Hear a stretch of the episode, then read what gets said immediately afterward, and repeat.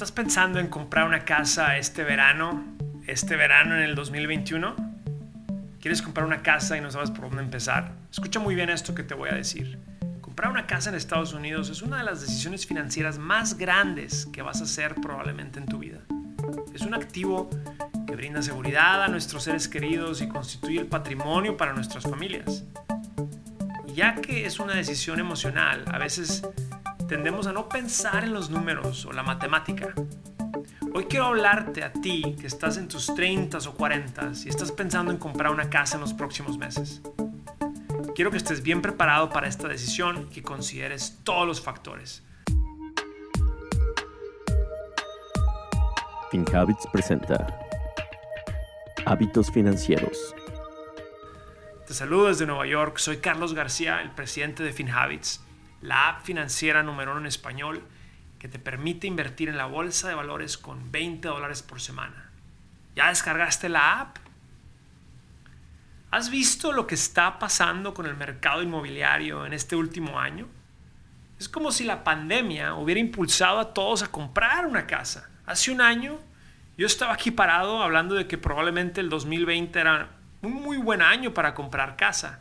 Estaban las tasas de interés muy bajas, la gente estaba encerrada por la pandemia y sí hubo unos meses al principio de la pandemia cuando fue un muy buen momento para comprar. Y te felicito a ti si tú fuiste de los que, aún con la pandemia, en todo su apogeo, saliste a comprar una casa en abril del 2020. Y lo hiciste con un préstamo o hipoteca de 30 años con un interés fijo al 3%. Acuérdate que también en este mes la mayoría de los inversionistas estaban vendiendo sus acciones en la bolsa. ¿Y qué pasó con la bolsa? En los últimos 12 meses, el precio de las casas ha subido entre un 15 a un 20%, dependiendo de la región de Estados Unidos donde vivas. En abril del 2021, el precio promedio de las casas ya existentes que se vendieron fue de 341 mil dólares, o sea, un incremento del casi 20% en el último año. Es una realidad y en este momento estamos viviendo un seller's market es un mercado de vendedores. Hay gente que está comprando las casas en efectivo porque piensan que de otra forma alguien se las gana. Es decir, estamos viviendo lo opuesto a abril del 2020, en donde estábamos en un buyer's market. Este es probablemente un muy buen tiempo de vender tu casa, pero espérate que en este episodio se supone que es para gente que quiere comprar casa. Ah, comprar casa. Yo soy inversionista de largo plazo y si tú eres un inversionista de largo plazo también, entonces el precio de compra no debe de ser el único factor en tu decisión. Y en los 30 y los 40 estamos buscando estabilidad y estamos buscando desarrollar hábitos financieros inteligentes. Bueno, estos siguientes cinco pasos que te voy a dar te van a ayudar a poder tomar esta decisión. Mucha gente no quiere seguro médico porque piensa que cuesta demasiado. Pues déjame te digo que las emergencias médicas sí suceden y salen más caras que un seguro. La realidad es que los precios de los seguros de salud ya bajaron y en FinHabits puedes averiguar si podrías calificar a los subsidios del Affordable Care Act. Si vives en California, Texas, Florida e Illinois, FinHabits te puede ayudar a sacar tu seguro. Visita finhabits.com diagonal seguros para aprender más. Primero, calcula cuál es el precio de compra. Tu presupuesto va a determinar el precio de compra y no el agente de bienes y raíces o el suspiro de tu pareja cuando vio la casa de sus sueños. Ni hablar.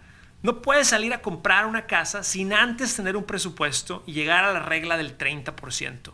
Es decir, el costo mensual de tu hipoteca no debe ser más del 30% de tus ingresos disponibles. Estos son los ingresos mensuales después de quitar impuestos y deudas existentes como la de tu carro. Así que si tus ingresos disponibles son de 4.500 dólares, entonces el costo mensual de tu hipoteca no debe ser más de 1.500 dólares. Segundo paso, revisa tu puntaje de crédito hay que tener en cuenta que el puntaje de crédito va a determinar el tipo de préstamo que te den en el banco. Si tienes un puntaje abajo de 620, entonces tu préstamo será más caro. Tu objetivo debe ser tener un puntaje de 720 o más. y así te puedes ahorrar mucho dinero en la hipoteca. Si no lo has hecho, acuérdate de pedir tu puntaje de crédito gratis a las tres agencias en Estados Unidos.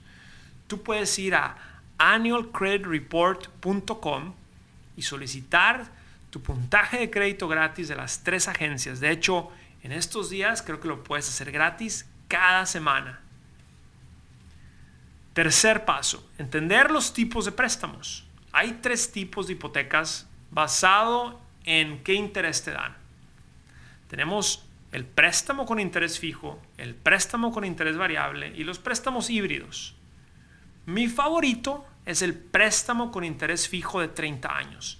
Estamos en un momento en donde las tasas de interés están a niveles tan bajos que lo mejor sería fijar tus gastos, fijar el costo de interés de tu casa por los próximos 30 años. Ahora, es muy probable que tú encuentres Tú puedes bajar tus pagos mensuales con un préstamo con interés variable. Esto es lo que te va a decir a la gente o el broker. Pero hay que tener cuidado. Te pueden dar un pago mensual muy bajo para comenzar, es decir, quizá los primeros cinco años, pero después del año 5 la tasa se puede disparar y tus pagos mensuales pueden ser altísimos. Cuarto paso, el enganche. Hay que estar preparados para hacer esta compra y tener un enganche de por lo menos el 20% del costo de la casa. Esto es esencial.